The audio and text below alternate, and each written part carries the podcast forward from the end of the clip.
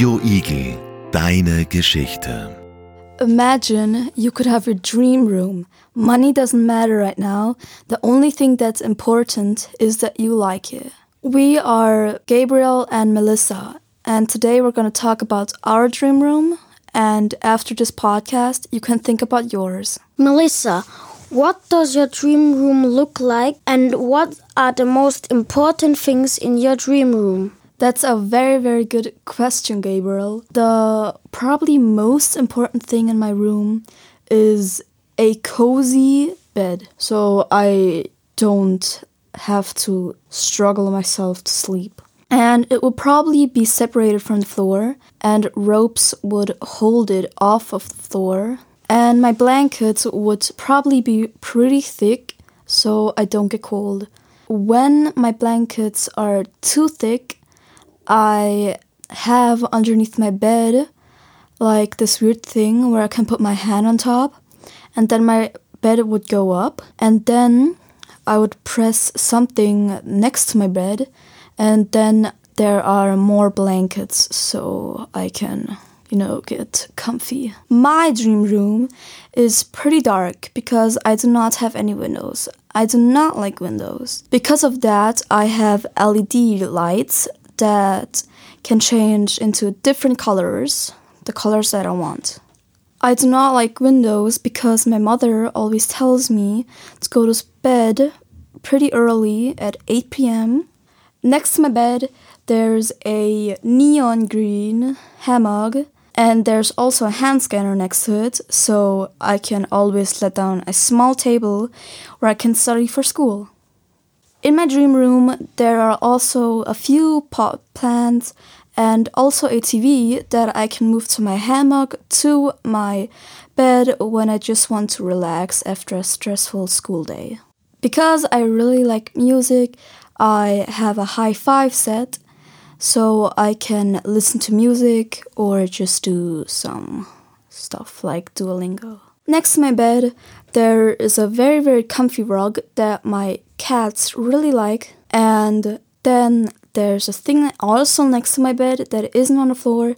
It comes out when my alarm clock goes off, so I do not get late for school. Last but not least, I have some automatic shelves where I can put some crisps, snacks, and sometimes also drinks. And those go in a separate little shelf so they do not get hot. And those are also sometimes hidden from also other shelves that are with my school stuff that I take sometimes home with me. Now, Gabriel, what about your dream room? My dream room is completely different than your dream room, Melissa. My dream room has a couch and a little TV. But the most thing that I use is like a case. If you open the case, you can go in it with a ladder, and if you're all the way down, there's like much more rooms. There's like a kitchen with plates and food and a fridge. If you go outside, there are a lot of plants.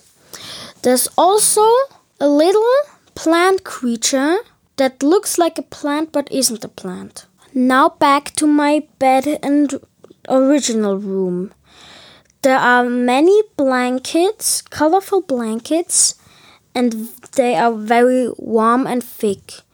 Some blankets are also very thin. There's also a colorful pillow, and my bed is a bunk bed because my cat can sleep on top because he loves the on top thing. I also have an alarm clock that goes off at 6 o'clock in the morning because I need to get ready for school. There's also a big wardrobe with many clothes and crisps. There's a hanger, um, very much hangers, in my wardrobe where the clothes are hanging. I also have a curtain that opens automatically if the alarm clock rings. I also have a lampshade to have a light when I wake up. There's also a big mirror in it in my room where I can look at myself, but there's also a menu on the mirror. So if I press a button, there will be like a filter.